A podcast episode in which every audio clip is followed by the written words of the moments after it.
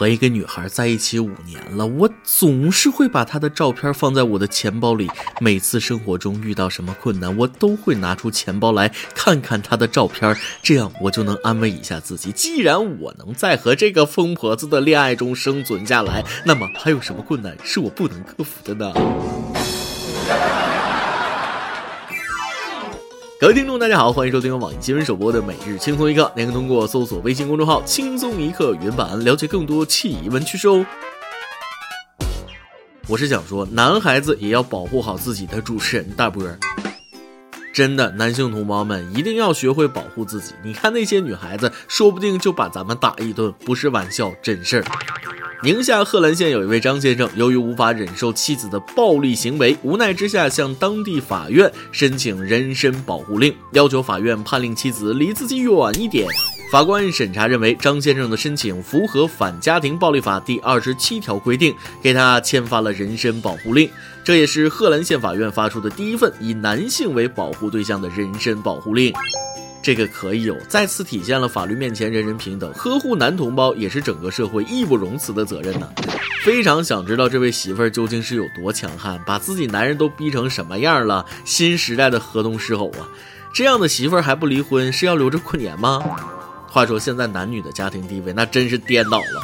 我认识的哥们儿就没有一个不怕媳妇儿的。我有一个铁磁的发小，特别怕老婆，一天就跟他说了：“走吧，哥们儿带你去健身房。”到了健身房里面，我看着沙袋就对他说了：“跟你说啊，你把这个当成你老婆发泄一下，晚上下班我来接你。”结果下班回来的时候，健身房教练一把就给我薅住了：“你快去看看你朋友吧，都对着沙袋跪了一整天了。”我最看不起怕老婆的人，还有我同事东子啊，刚刚结婚，每次叫他出去喝酒，他都说不去，说怕老婆生气，真丢人。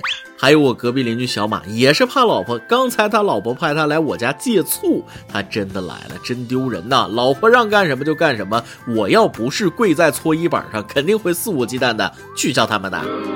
弱弱的问一下，跪搓衣板算家暴吗？男人不易，远离家庭暴力啊！你以为男人是真的怕老婆吗？不，那是因为爱，不舍得对老婆发脾气。爱之深，谓之切。还记得那段话吗？有一个哥们儿也是十分怕老婆的人，特别听他老婆的话，朋友就经常笑话他，但他只是笑笑。有次喝醉酒，他说出了原因，说了：“我老婆是外地人，爸妈出事了都离开了她，她跟我来到这个陌生的城市，别人的老婆受气了还能回娘家，我老婆却只有我，我如果还欺负她，那还是人吗？”好男人会让。心爱的女人受一点点伤。但是我还是要说一下，姑娘们、妹子们，别以为我们男人爱你就天天让我们跪键盘、榴莲搓衣板好吗？我们不要面子的呀，跪个方便面就得了。前一段时间，我被二狗同志安利了幸福三重奏，说让我提前学习一下如何做一个好老公。二狗同志，你想多了吧？请问你可以给批发媳妇吗？点开视频我就后悔了，尼玛，我一个单身狗为什么要找虐？尤其是福原爱、江宏杰这对，完全就是一本没有尽头的高甜宠文，每天甜到腻呀。话说爱酱，你对江宏杰也太温柔了吧？四点起来做早餐，世界上怎么有这么贤惠的媳妇儿？可能福原爱喜欢上了做饭，现在怎么说退役就退役了呢？没有一点点防备。前几天，福原爱突然在个人微博宣布退役。从此，乒乓球界少了个东北话十级的日本老妹儿。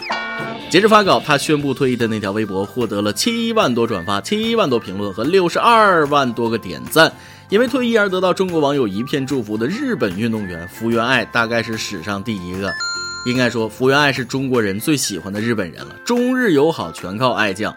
我有一个问题，为何人人都爱福原爱？我十分认真地想了下原因，大概有这么两点原因。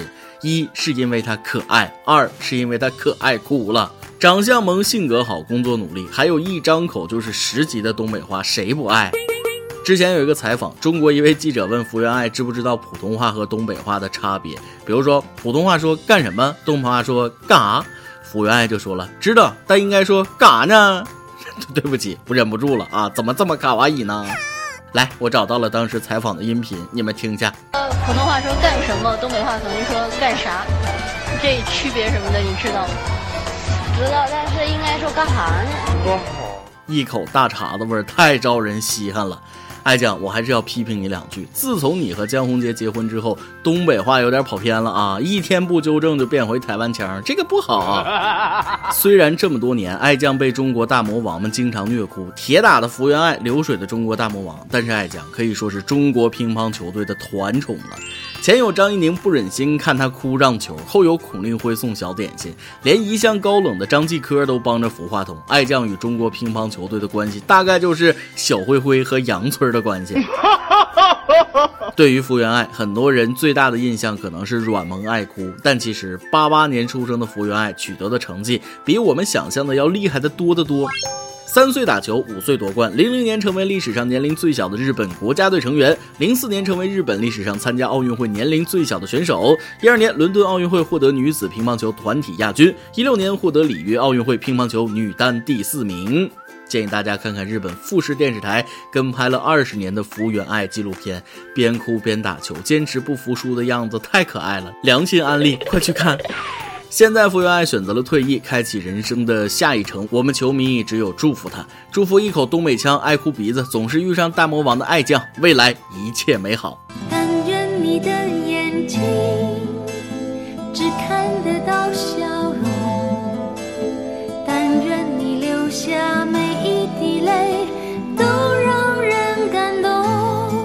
人生最美好的事儿应该就是结婚了，做最美的新娘，嫁最爱的新郎。可是新娘小徐最近却有点高兴不起来，问题出在同事们随的份子钱上。是这样，最近二十六岁的小徐结婚了，在重庆宴请了同事朋友。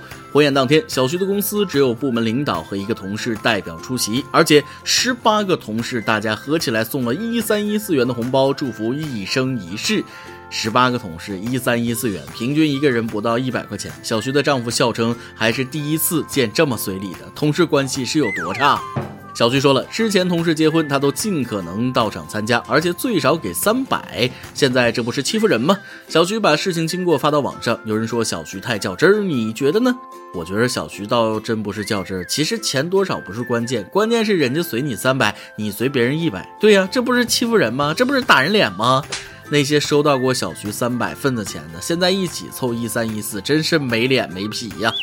中国人讲究礼尚往来，既然收了钱，现在人家结婚了就应该还回来。图吉利的话，六六六六九九九九也很吉利哦。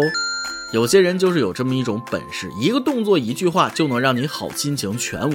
今天早上坐公交，我也遇着一位，坐公交上班，中途上来一位大妈，我起身给她让了个座，大妈就笑着问我。小伙子今年多大了？我就说了二十八了。哎呦，二十八了还挤公交呢？我女儿二十三都买车了。我尴尬一笑啊，这个攒了点钱，今年年初给我妈买了辆车。我妈一把年纪了，不能让她挤公交车买菜呀。您说是不是？大妈翻了个白眼，再没理我。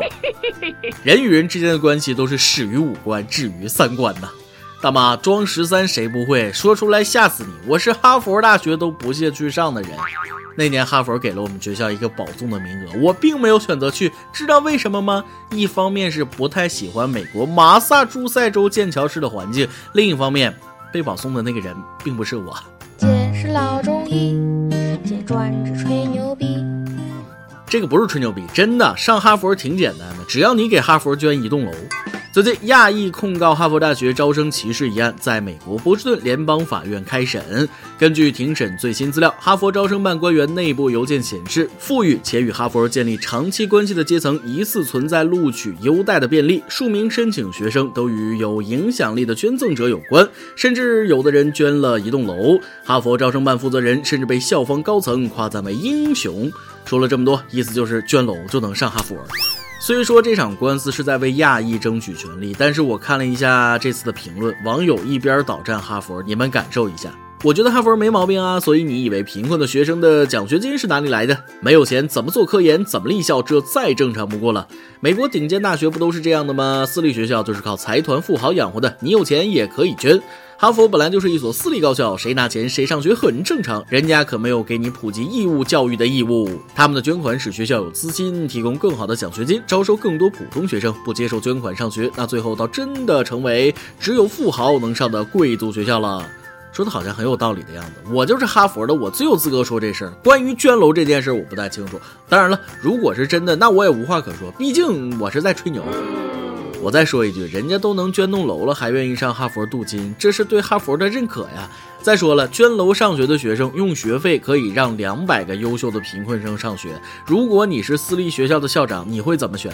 好了，我又找到搬砖的动力了，努力赚钱，今后给哈佛捐个楼，也让我女儿去上学。今天你来阿，榜跟天阿榜咱们上期问了，你有什么好的请假借口，就是让老板或者老师无法拒绝的那种？微信网友绝说了，以前很小的时候，也不知道自己哪里来的脑洞，突然不想上课，但自己已经在学校里面了，就把小卖部里的八宝粥喝了下去，然后狂喝水，在进办公室前就用手抠喉咙，胃里顿时翻江倒海。进去后跟老师说自己病了之后，我就完美的把八宝粥吐了出来。老师也很慌张的问我要不要叫家长来接我，我把快要吐出来的八宝粥重新吞了回去，擦了擦嘴，微笑的对老师说没事儿，我自己走回去就好，完美回家。虽然完美逃课，但这个就不建议了，对自己太狠了，太狠了。微信网友万万说了，那天我发了个朋友圈，请大家帮我想个请假的理由，在线能挺急的。这帮损友的建议你们听听：有快递要拿，不孕不育，老妈生二胎，产前养 胎，前列腺炎，肛裂，肾透支，割包皮，前女友结婚，男人一个月总有那么几天。主持人，你说我这帮朋友是不是都白交了？没有，这都是铁哥们儿十分良心的建议呀。每日一问：你怕老婆吗？你身边有没有特怕老婆的人？有多怕呢？说出来让我们颤抖一下。再来一段。昨天我听到邻居两父子对话，笑得我肚子到现在还疼呢。儿子就说了：“爸，我长大了，要是有钱了，就买架飞机，天天开飞机送你上班。”他爸顿时就暴怒骂道：“你都有钱买飞机了，还让我去上班，老子打死你！”爆料时间，微信网友阿班当说了，我关注云版很久了，在这里我想倾诉我对那个女孩尘封已久的爱。我们初中曾经在一个班里，在那时我就关注她了。那时她有一头黑发，在阳光照耀下会变成黄色，特别的可爱。一天我在课堂上偷偷看她，不经意间我发现她也在偷看我。我知道了，她或许也喜欢了我。我还记得后来她问我要过语文笔记，可那时我没有勇气向她开口，就这样错过了。到了高中，我们都在县里的一中，就这样三年，我见到他都会装作陌生人，只有在他远去时才偷看一眼。三年过去了，我已经上大学了，虽然不知道他去了哪里上大学，可他初二时在阳光下对我笑的那次，我无法忘记。李科，我喜欢了你五年，就让我做你生命中那个过客吧，不想打扰你的生活，你是我最喜欢的女孩。既然是最喜欢的女孩，为什么要做她的过客？为什么不试着努力联系上她？应该不难。你们来自同一中学，打听她的消息应该很容易。只要你想的话，我有种感觉，姑娘也喜欢过你，不想看到一对有情人就这样错过。真的，联系她。如果姑娘单身，快追快追！一首歌的时间，微信网友热忱说了。主持人你好，关注轻松一刻很久了，已经把往期全部听了，很喜欢大波同学的幽默。我是一个二十一岁的女生，我是一个不同于平常的人。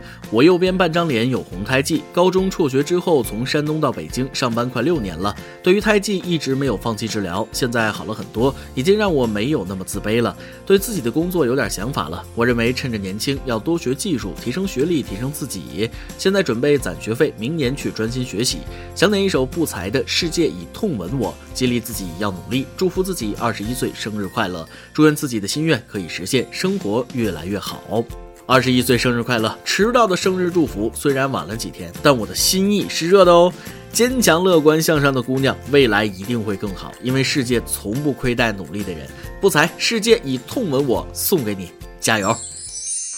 以上就是今天的网易轻松一刻，有电台主播讲当地原汁原味的方言播轻松一刻，并在网易和地方电台同步播出吗？请联系每日轻松一刻工作室，将您的简介和录音小样发送至 i love 曲艺 at 幺六三点 com。老规矩，祝大家都能头发浓密、睡眠良好、情绪稳定、财富自由。我是 W，咱们下期再会，拜拜。在颠簸中璀璨，压抑中压抑人生怎有喜乐短如惊叹，便不堪置换。怀抱锐刺风刀腊月寒，以微笑着与世界说晚安。痛让你震颤，爱使你含欢。而你可否配得上你所受的苦难？深陷牢笼中问话吧，你挣扎挣扎痛喊，也用尽不去的命完。你的灵魂本就映入灰暗中斑斓，渺小却照彻河山。纵身跃入深海彼岸，以枯手指断与波涛痴缠。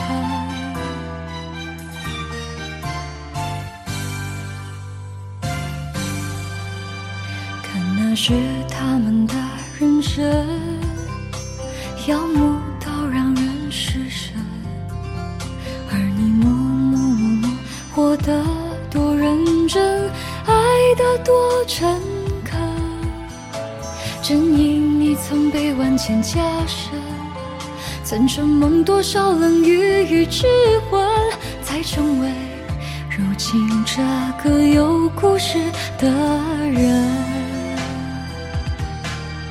而你可否配得上你所受的苦难？深陷牢笼，传闻花瓣，你掌中挣。扎痛恨，也用尽不去的铭完。你的灵魂本就映入灰暗中斑斓，渺小却照彻河山。纵身跃入深海彼岸，以枯手指断与波涛痴缠。来路漫漫，这一程披挂风雪烟尘，赤足寒冰满怀余温，也能来复传雄的利刃。步履蹒跚，仍敢在风暴阵中安身，破碎也依稀残存，用舌尖抵烈火的唇。这城池老恨，已堪称热忱。